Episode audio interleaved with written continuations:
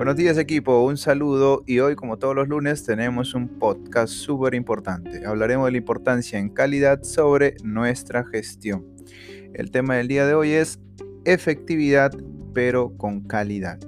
Mi nombre es Marvin Palacios y empezamos. ¿Qué errores tenemos constantes? 1. Corte de llamada ante clientes no retenibles. Hablemos del corte de llamada. Esto no debe ocurrir más. Sabemos y verificamos quién cortó o transfirió la llamada. No lo hagas.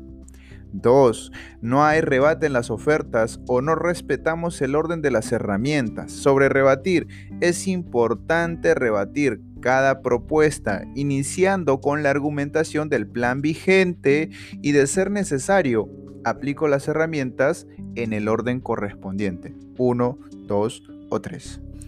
3. El tiempo de espera. Esto es algo que ya lo venimos hablando desde buen tiempo, inclusive de la semana pasada. Y el tiempo de espera en la llamada es importante, no debe superar los 10 minutos. Utilicemos el hold o conocido como la música y esto es por un minuto únicamente. Si vas a demorar más, retomas tu llamada y pides un minuto más en línea. 4. El control de tiempo de duración de la llamada, como lo repito, es mínimo 8 minutos, como máximo 10 minutos. Evitemos más el alargamiento de las llamadas. Esto afecta muchísimo a los clientes que están esperando previo a comunicarse con nosotros.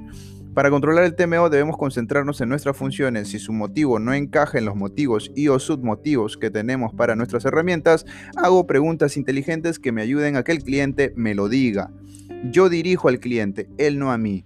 Aprende a dirigir y evita consultas fuera de retenciones. Para eso está el 104. Mayor información ellos son atención al cliente, tú no. 5. Falta de respeto al cliente. Y esto es algo muy importante. La falta de respeto es algo que debemos cuidar. Tu función es retener y debe ser lo más empático, ya que son clientes que están enojados y desean dejar el operador. Y el cliente paga su servicio. Justa razón para enojarse. Tú también lo estarías así si tu servicio no funcionase bien. Entiéndelo y ayuda con un beneficio. Con esto mejoraremos la calidad y seguiremos reteniendo, pero con calidad y una buena efectividad. Muchas gracias.